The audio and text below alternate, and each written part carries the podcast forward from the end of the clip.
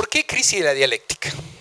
Muchas de las cosas que voy a retomar ahora vienen en los trabajos de Mauricio Lazzarato, un filósofo italiano, eh, y me interesa mucho la manera en la cual va a plantear justamente la crisis de la dialéctica desde distintos puntos de vista.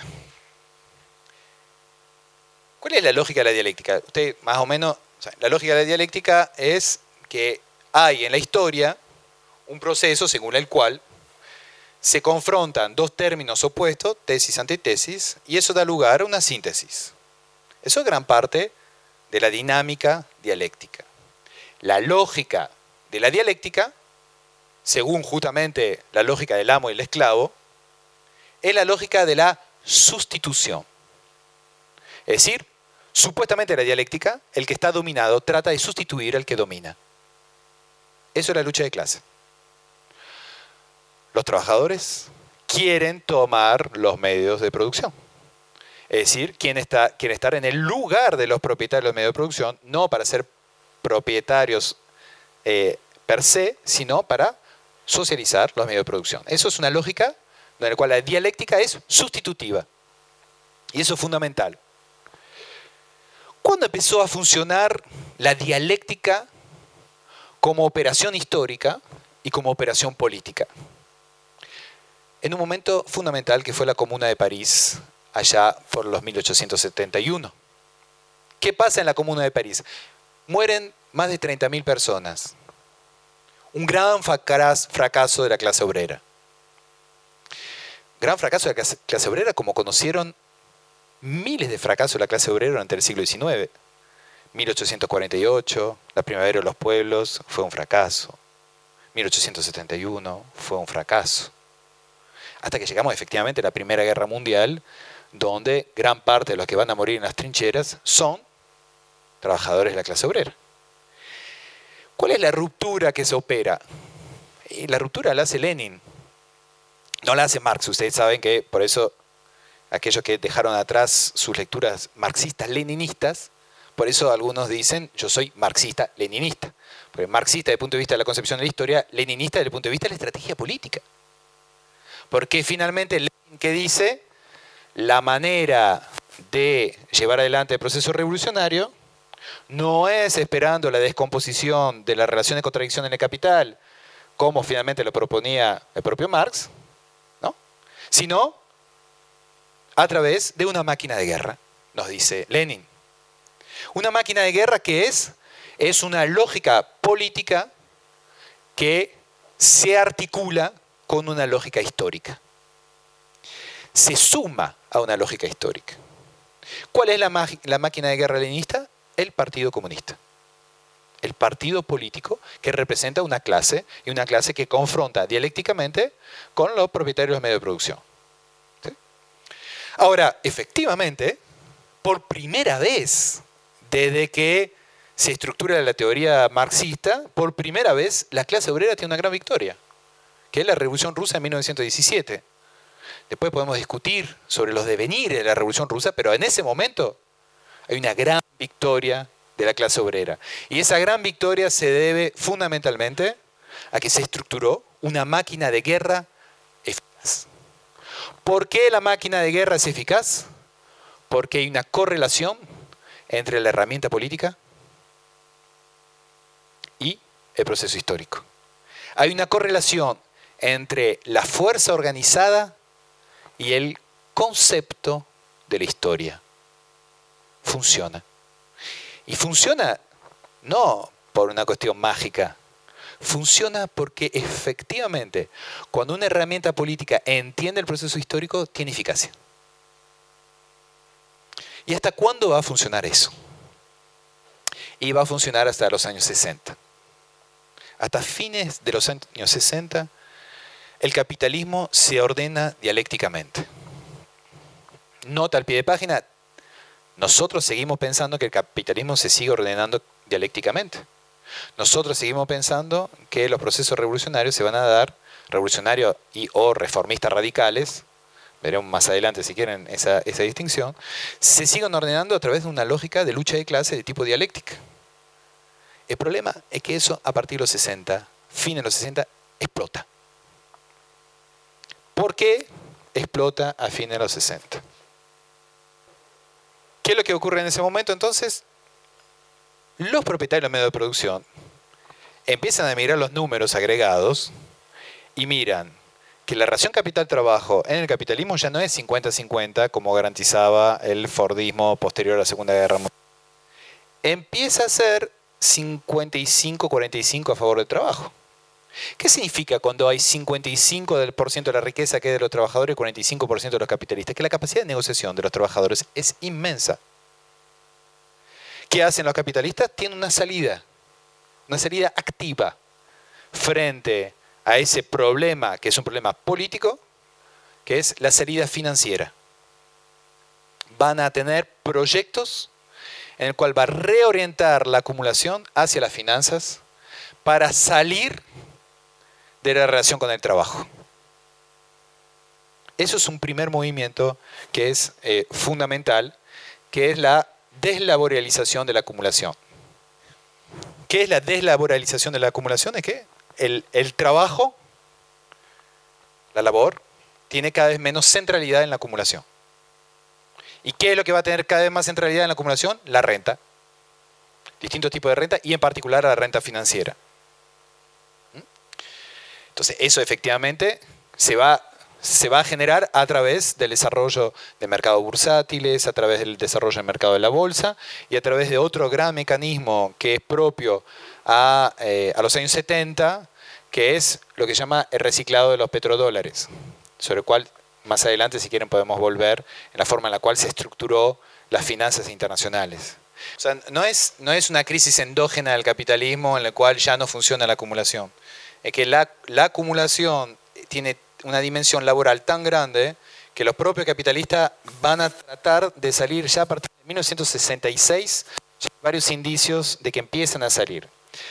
Y ahí aparece otro factor fundamental que no, no tenía esa intencionalidad, que es lo que Boltansky, un, sociólogo, llama la crítica artista, que es el mayo de 68. Que es decir, una crítica radical a la sociedad industrial. La primera reivindicación de flexibilidad laboral es una reivindicación del mayo de 68. Donde dice, nosotros no queremos más de la sociedad industrial que autonomiza, que anonimiza, no queremos ser más un número en un proceso productivo reivindicamos la identidad, reivindicamos el regreso del sujeto, reivindicamos la libertad, reivindicamos la libertad sexual, reivindicamos la crítica. Eh, y así, en todo ese conjunto de reivindicaciones, reivindicamos otra cosa, que el trabajo no esté ordenado ocho horas en una fábrica. Y eso cuaja, a pesar, no es que era en la intencionalidad de mayo 68, es recuperado esa crítica artista es recuperado a través del objetivo de deslaboralización de la acumulación. Es, ah, ¿quieren flexibilidad? Vamos hacia la flexibilidad. Y vamos hacia la flexibilidad porque, entre otras cosas, la flexibilidad lo que permite es bajarle el peso a la fuerza del mundo del trabajo. ¿Sí? Entonces, deslaboralizar la acumulación en el sentido de desplazar la acumulación hacia la finanza y a su vez bajarle el peso relativo del trabajo a través, entre otras cosas, de procesos de flexibilización, que todavía no van a devenir en problemas de desempleo, eso va a aparecer más adelante, ahí por los años 80, en los países centrales, pero preanuncia efectivamente una destructuración del, mundo del trabajo y, entre otra cosa, el conflicto con, eh, con el capital. ¿Qué surge de eso? Que a medida que va a ir pasando el tiempo hasta los años 90, va a aparecer efectivamente progresivamente, fruto de la flexibilización, va a aparecer el problema del desempleo. El problema del desempleo estructural y de largo plazo. Y el problema del desempleo estructural y de largo plazo va a aparecer no solamente en los países centrales, sino que va a empezar a aparecer en países eh, de lo que se llama el Fordismo periférico, como es la Argentina. Porque Finalmente, en Argentina hay situaciones de cuasi pleno empleo hasta los años 90. Ahora, ¿qué pasa a partir de los años 90? ¿Se estructura, se avanza en la deslaboralización de la acumulación? Dictadura mediante, hiperinflación mediante, se bajó muchísimo el peso sindical, aunque nunca se logró erradicar del todo, hasta el día de hoy. De hecho, eso después volveremos sobre los, la negación de algún principio de realidad por parte de los gobiernos de derecha en general que piensan que el sindicalismo es una variable y no un parámetro. Pero además empieza a estructurarse otra forma de reivindicar el mundo del trabajo, que es la forma del desempleado. Al punto tal, efectivamente, y eso es una singularidad argentina, que los desempleados se organizan como movimientos sociales con reivindicación sindical. Y uno de los primeros sindicatos que va a tomar la idea de que el desempleado es un trabajador es la CTA. Pero a partir de ahí ya tenemos una heterogenización de la idea de trabajo. El trabajador ya no es solamente el empleado formal, sino que además es el desempleado. El desempleado rápidamente se convierte en la confrontación social en piquetero. Y nos estamos acercando al 2001. Cutralco 1995, es muy rápido, ¿eh? si piensan en términos históricos. Cutralco es el primer la primera gesta eh, que prefigura figura el movimiento piquetero, 2001, son seis años. Es muy rápido. Pero se estructura rápidamente porque efectivamente es crudo. Es empleo, desempleo, sin eh, contención. Y el movimiento piquetero después del 2001, a raíz del kirchnerismo y a raíz de una serie de políticas, tipo políticas sociales, distributivas o redistributivas, se va a estructurar progresivamente en economía popular. Hasta llegar hoy en día a la herramienta que se llama la CETEP, la Confederación de los Trabajadores de la Economía Popular. Ahora, en ese proceso histórico, ¿qué tenemos finalmente? tres subjetividades laborales. El trabajador obrero formal, empleado formal, con todos los derechos. El trabajador desempleado. Y el trabajador de la economía popular que se define a sí mismo como trabajador sin patrón.